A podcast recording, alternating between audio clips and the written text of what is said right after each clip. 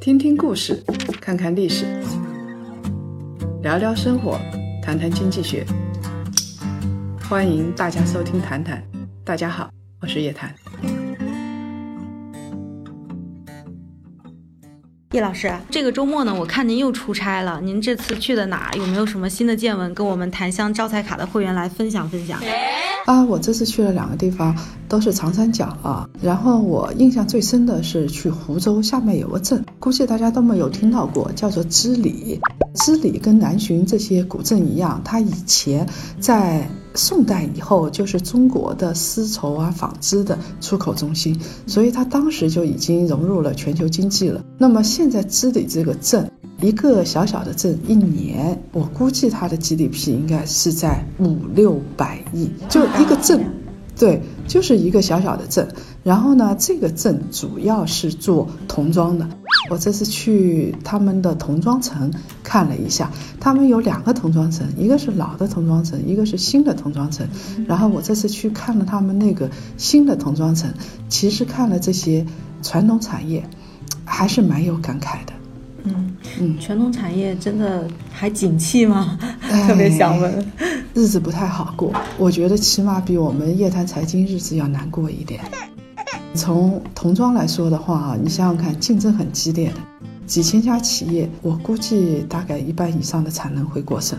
然后看了那个童装的价格，啊这两年其实一直在下滑的。我们看那个上海、北京街头一件童装好像很贵，对不对？高一点的上千，然后五六百，普通的两三百。但是呢，我去的那个童装城，它是一个批发市场，批发市场是以两折来拿的。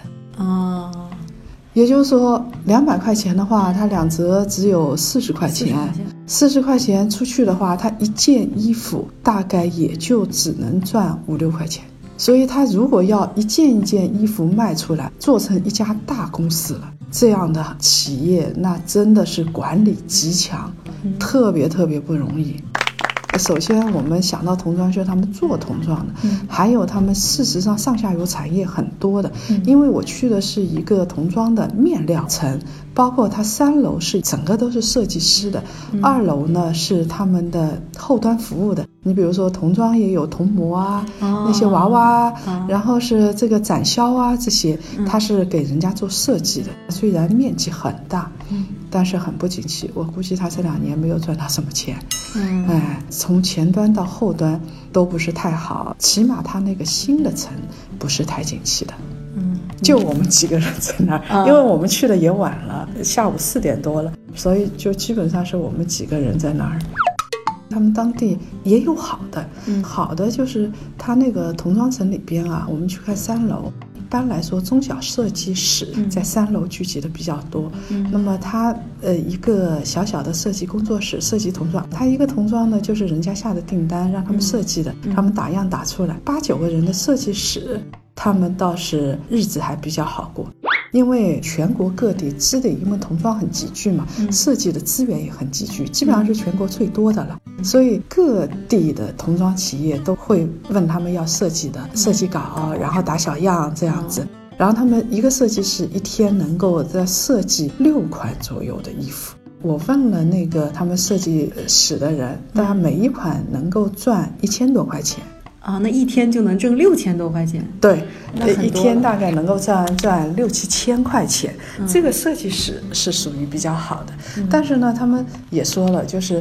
中国现在的童装设计，就是中国现在设计啊，未必是最洋气的、最好的，就最受欢迎。因为中国还是有自己的一些审美特色的啊。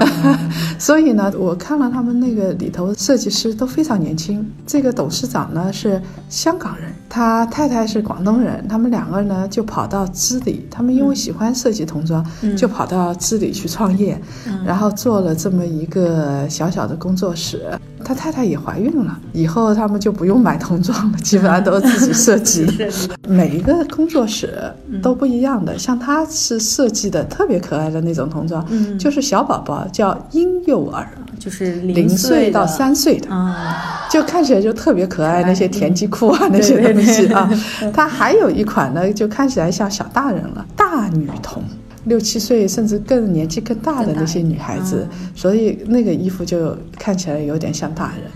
找的这真的是来自全国各地的，他们工作比我们还累，所以长特别长。对，所以我都不用说这个一天工作八小时不可能的，他们早上九点，然后一直要干到晚上十二点，因为他那个设计室不大嘛，我看特意看看里面。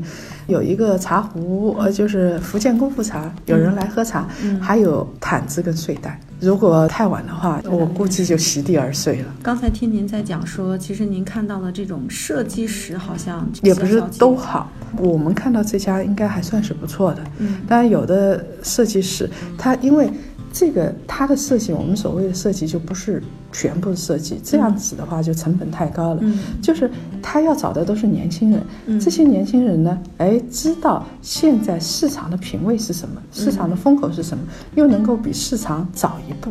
设计出来的话，打样出来一生产就是生产三四千件，那这个设计师就算是比较成功的。他跟我们想象中的奢侈品牌，然后一个人画画画，然后一天呃，他人家一天就做六个款式。你想那些什么呃 LV 啊这这些东西的话，人家是。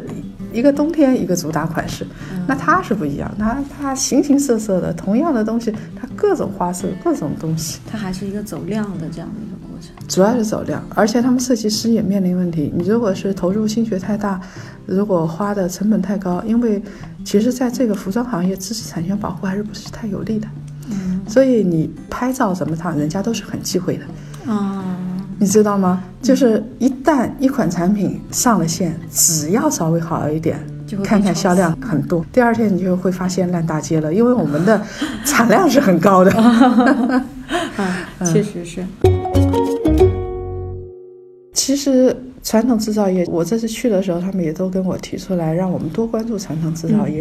说他们的日子是比较艰难的，到底应该怎么转型？我记得我听这样的一些呼吁，听这样的难题，已经好几年了。嗯，呃，每次见到传统的企业，呃，基本上像做家具的。做建材，包括油漆啊，包括服装这些东西，都是的，都跟我提出来，几乎是类似于同样的问题。所以我相信所有的制造企业其实日子都比较难过。如果有制造企业的咱们檀香的话啊，我想跟大家交流一下啊。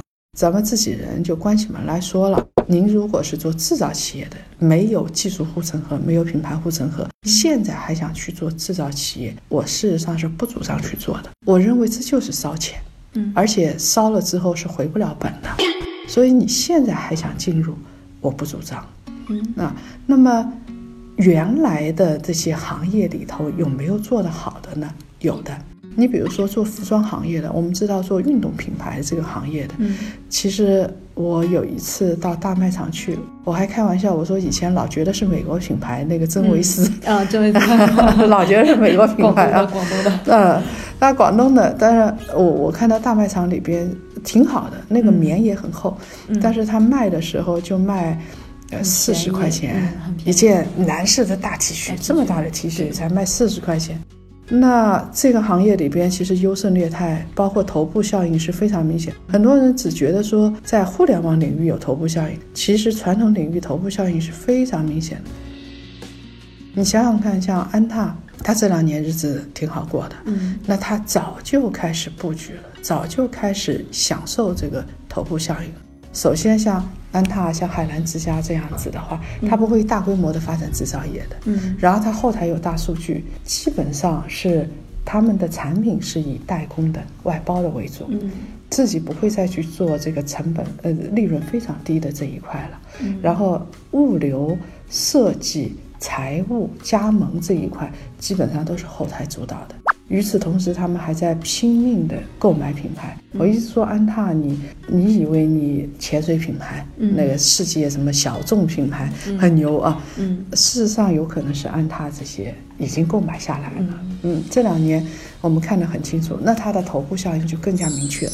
那有的企业呢是去做打通上下游产业链的，你比如说它下游沉得很低，嗯，这就像 OPPO、vivo、安踏一样。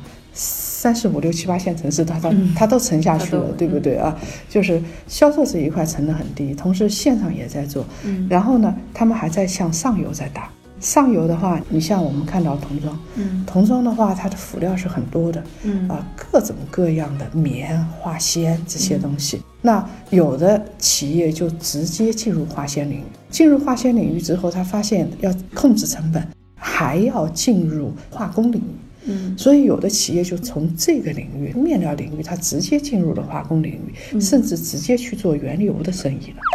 然后呢，这种是已经做的比较大的，我说的安踏，包括做化工的这个东西，上市公司里边就有，而且已经做得很大了。他们就是来控制现货价格的，嗯它已经部分能够控制了。这些大的其实是现在火的还可以，然后他们已经开始多元化了。还有一些呢，就是你如果是做小的话，嗯一定要做到小而美的，精致到就是在当地谁也代替不了你。你比如说像知理这个地方，你可以想象，我我让你猜一猜，嗯一个儿童的模特儿，嗯就我们知道有成年模特儿、嗯女模特儿比较多，嗯他们那个比较贵。那你想想看，一个好的童模一年能赚多少？二十万，不止，二十万都不止吗？一百多万，一百多万，一百多万还不算太高的。所以这个就是细分行业，嗯你能不能把这个细分行业给做起来？嗯然后你想想看，小宝宝的衣服上都有什么东西啊？它有除了各种各样面料之外，它还有各种各样的花，嗯鸡呀、鸭呀这些东西嗯都是提花的东西。嗯那你能不能把这个做好？而且现在他们在销售的时候也是个性化的销售，个性化的销售它就牵扯到除了这个你怎么选择模特儿啊这些之外的话，各个地方小朋友喜欢的东西都是不一样。的。地域化的哎，地域化的现在都有了。所以，如果你真的要细分化市场，你想要涉足进去，你就要做到小而美，嗯。做到精致，嗯。就做到这个东西，人家怎么也替代不了你。你比如说像童装拍照的话，有的人给小宝宝拍就是可爱，嗯，有些人拍的就不行，对不对？嗯有的人拍的就是不行。那这个产业的话，像国外有可能一条街上全是那个鲜花拍照、童装拍照。嗯啊，你如果是做这些东西，而且对于互联网有一定的认知度，嗯这些东西是能做的。但是你现在还想去买两台织机，我劝你算了，这个就是送钱。刚才您也提到了说，不要再重新再去进入这个传统的这个产业，如果没有这个优势的话，那我们有一些檀香，它已经在这个产业链上，您能给他们几个建议吗？如果是在这个产业链上的话，我觉得啊，有几种选择。第一个，看看自己的资源到底怎么样，能不能转型。你比如说，在现在这个互联网时代或者个性的时代，然后呢，这个知识产权保护又不利，在这个时代，你是不是能够真正的做到有特色？嗯就在这一小块领域，你可以立于不败之地。你如果觉得是有的，我可以转型的，我年纪还轻，而且我负担得起这个成本，对不对？呃，失去的只是锁链，嗯那你可以去做。所以像设计师，就是那个香港来的，我觉得他就做的挺好，他喜欢，嗯充满童心，然后呢，呃，又有一定的护城河，嗯所以他就可以去做。你如果说在某些领域，那也可以去做。我说的是最最一般的，就是卖苦力的那些东西，在长三角已经不具有什么竞争力了。还有一点，我有可能大家听着会不中听，但是我确实是比较诚恳跟大家说，你如果想想看，你自己年纪也大了，做了几十年，还是夫妻老婆店，还是靠卖苦力，然后什么优势也没有，嗯。就要想到及时的收手了。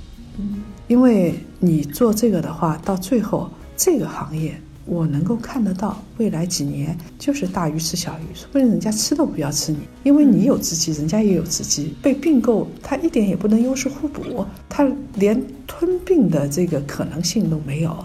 那你的那些织机啊，或者是你的那些机械，嗯那就废铜烂铁的价格，所以还不如趁早，一定要看清楚自己能够干什么，适合干什么。好的，其实今天易老师跟我们分享的非常的丰富啊，从他去传统的这个童装城跟我们讲到了现在传统产业的一个发展的情况，同时呢也给我们的檀香一些建议。如果您想去从事这个行业或者正在从事这个行业，都给了一些建议，希望能够对大家有帮助。那这一期我们叶檀老师的分享到这里就结束了，期待下一期叶老师能跟我们檀香招财卡的会员带来更多的新鲜好玩的东西。